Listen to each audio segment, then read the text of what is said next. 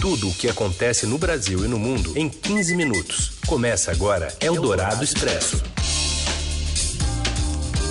Olá, tudo bem? Seja bem-vindo, bem-vinda. A gente começa aqui mais uma edição do Eldorado Expresso, o programa que reúne as notícias mais importantes, mais quentinhas, bem na hora do seu almoço. Ao vivo pela Eldorado FM 107,3 e já já vira podcast nessa parceria da Eldorado com o Estadão. Eu sou a Carolina Ercolim, aqui ao meu lado, Raíssen Abac, e esses são os destaques desta segundona, dia 16 de setembro. Eldorado Expresso. O preço do petróleo dispara no mercado global nesta segunda-feira após ataques a refinarias da Arábia Saudita que cortaram pela metade a produção do país. E o presidente Bolsonaro terá alta hoje e já poderá retornar de São Paulo para Brasília, mas o vice Hamilton Mourão ainda fica na presidência até quarta.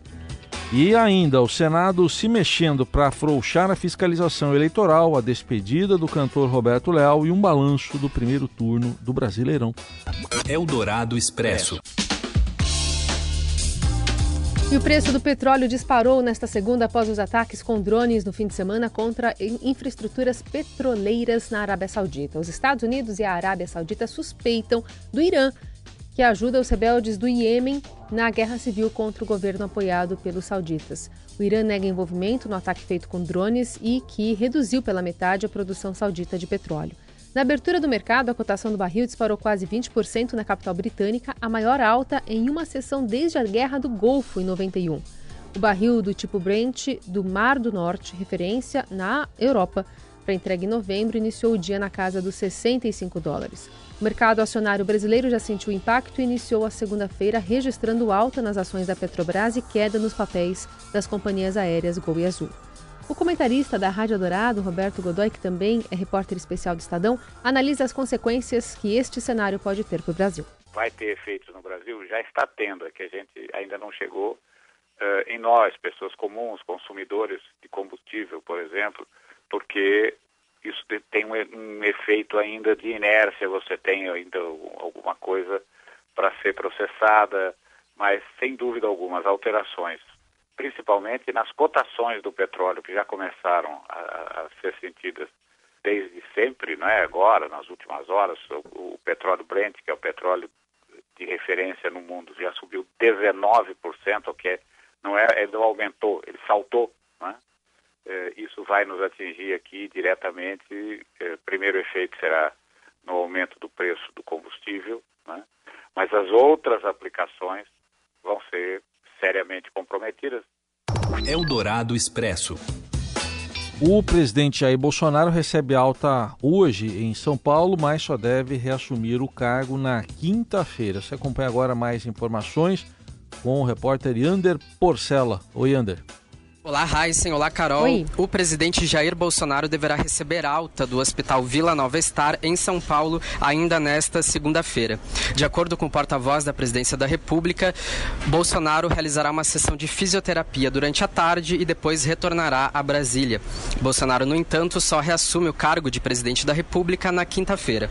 Até lá, o presidente em exercício é o general Hamilton Mourão, vice-presidente. Segundo Rego Barros, a decisão foi tomada por orientação médica já que a previsão inicial era de que Bolsonaro retomasse o cargo já na terça-feira. Naturalmente, o presidente entendeu que eh, ele não deve expor-se nesse momento a viagens é, um tanto quanto cansativas, embora reconheça a importância dessa viagem para a configuração perante o mundo, é, da soberania do Brasil, da importância que nós atribuímos à Amazônia e tantos outros temas que vicejam e que equivocadamente são são comprados, são compartilhados, em particular pela imprensa estrangeira. Pela manhã, o presidente também comentou no Twitter uma decisão que será tomada na quarta-feira pelo Tribunal Regional Federal da Primeira Região. O tribunal vai decidir se serão retomadas as investigações em relação ao advogado de Adélio Bispo de Oliveira, o homem que esfaqueou o presidente há um ano durante a campanha eleitoral. Bolsonaro disse que a decisão vai ser essencial para descobrir os mandantes do crime. Eldorado Expresso. Bom, e hoje o presidente da Câmara, Rodrigo Maia, tem agenda aqui em São Paulo. Quem está o acompanhando é o repórter Francisco Carlos de Assis, repórter do broadcast. Tudo bem, Francisco? Boa tarde. Tudo bem, boa tarde. Qual que é a agenda do presidente da Câmara? Quem, com quem ele se encontrou nessa manhã?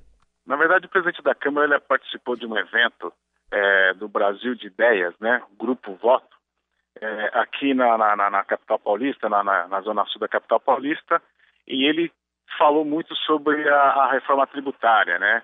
E o destaque aqui foi que ele disse que uma reforma tributária é, que só simplifique os impostos não vai abaixar a carga, a carga tributária, né? E que isso não é, não é, não é, não é uma, uma saída boa, porque em breve vai ter que se rediscutir uma nova reforma tributária e talvez com criação de impostos, né? Então ele acha que essa não não é só simplificar, né? De acordo com as propostas que estão colocadas na, na, na Câmara, no Congresso para serem analisadas, é, só simplificar os impostos não é não seria uma, uma boa saída na avaliação dele, né? O, ele também disse que ele continua sendo contrário à, à, à discussão né, sobre a flexibilização da, da, da PEC que criou o teto dos gastos, né? Porque na avaliação dele, do Rodrigo Maia, é, o momento não é adequado, né? E que ele até entende que, que, que poderia se discutir a, a, a, flexibilização do teto a partir do momento que as contas públicas, que as despesas do governo estiverem organizadas. Esse não é o meu momento. Só para terminar aqui, mais um ponto que ele que, que, que perguntar. Aí essa foi na parte que estava já respondendo as perguntas da, da plateia. Perguntaram para ele qual que seria o, o, o, futuro político dele, né? É, se ele pretende é, é, se candidatar à presidência da República na, na, no próximo, próximo pleito. E ele disse que, que não, porque ah, para ele ele não tem a menor pretensão de, de, de, ir para o executivo enquanto as contas públicas não estiverem organizadas, porque ele, segundo ele tem visto as dificuldades dos presidentes da República, governadores e prefeitos, né, que têm apanhado muito da sociedade, sendo muito criticado é, por conta da, da, das contas públicas organizadas. Né? Ele falou que não quer problema para ele e para a família dele. Por enquanto, não. Vamos observar nos próximos anos. Exatamente. Muito bem. Francisco Carlos de Assis, repórter do Broadcast Político. Obrigada, viu? Bom trabalho para você. Muito obrigado. Boa tarde a todos. Prado Expresso. E o Senado deve votar nesta semana um projeto de lei que pode reduzir a transparência e dificultar a fiscalização de eventuais irregularidades em campanhas eleitorais. O repórter Daniel Vetterman traz mais informações agora, direto de Brasília. Daniel, boa tarde. Boa tarde, Heisen. Boa tarde, Carol. Boa tarde. O projeto que faz alterações aí no fundo eleitoral está na pauta do plenário do Senado para ser votado amanhã. Os parlamentares têm pressa, fazem uma pressão para aprovação desse projeto, porque para valer para as eleições do ano que vem, ele precisa ser aprovado e sancionado um ano antes da data do pleito.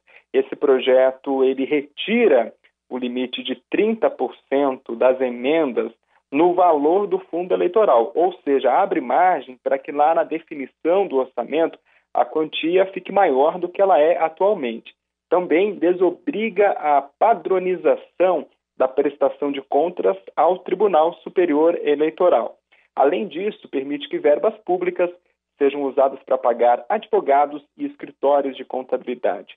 Na opinião de especialistas, isso abre margem para o Caixa 2, ou seja, para gastos de campanha disfarçados por meio de pagamentos para escritórios.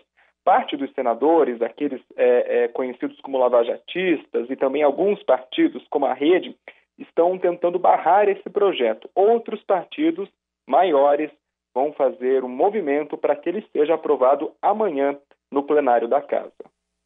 Obrigado, Daniel Vetterman. A gente continua de olho nesse assunto. Eldorado Expresso.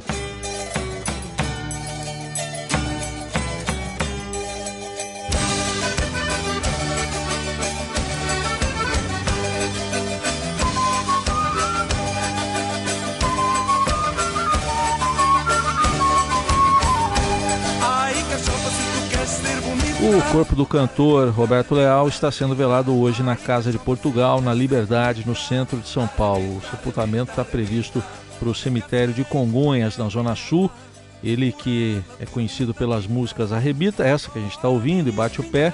O cantor de 67 anos morreu ontem, vítima de um câncer de pele que evoluiu atingindo o fígado. Roberto Leal fez tratamento contra o câncer por dois anos, mas não resistiu, está recebendo as últimas homenagens na Casa de Portugal, no centro de São Paulo. Na saída faz sempre fita, mas quando me vês chegar, arrebita, arrebita, arrebita. Eldorado Expresso.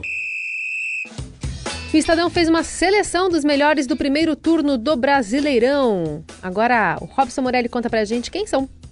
Olá, amigos. Hoje eu quero falar desse fim do primeiro turno do Campeonato Brasileiro. 19 rodadas, 190 partidas já realizadas. Estamos na metade do campeonato, com o Flamengo liderando por enquanto, seguido é, de Palmeiras e Santos, né? São os três melhores times do Campeonato Brasileiro. O Estadão preparou para vocês uma seleção de jogadores, isso mesmo, uma seleção com os 11 principais jogadores desta primeira parte da competição.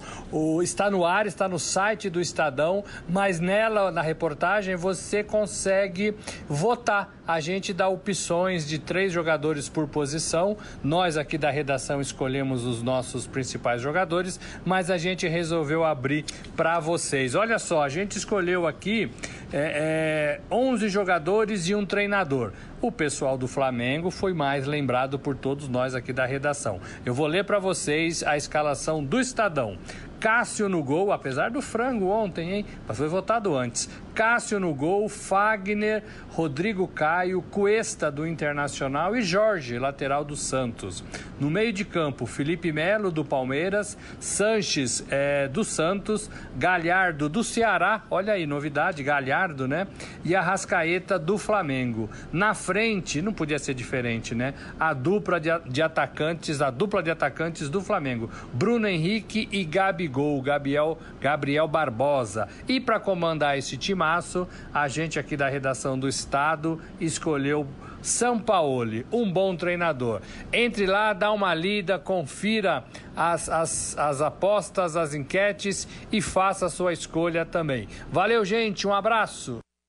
Eldorado Expresso. Hey, Jojo, my old friend. Hi, Adolf. What's wrong, little man? They call me a scared rabbit. O filme Jojo Rabbit conquistou neste domingo o Toronto People's Choice Award, principal prêmio da, do Festival Internacional de Cinema, uma recompensa que põe o filme em uma posição confortável na disputa do Oscar. O longa do diretor neozelandês Taika Waititi, que também fez Thor Ragnarok, se passa durante a Segunda Guerra Mundial e conta a história de um menino alemão que tem Adolf Hitler como amigo imaginário, como a gente ouviu no trechinho aí do trailer. Considerado uma sátira contra o ódio, o filme descreve como o jovem, membro da juventude hitlerista e aficionado dos uniformes nazistas e da queima de livros, descobre que sua mãe, no papel de Scarlett Johansson, está escondendo uma menina judia no sótão da sua casa. E assim a gente encerra por aqui o Adorado Expresso desta segundona. Amanhã tem mais, sempre a partir da uma da tarde ao vivo e depois nas plataformas de podcast. Boa semana. Valeu. Até amanhã. Você ouviu Eldorado Expresso tudo o que acontece no Brasil e no mundo em 15 minutos.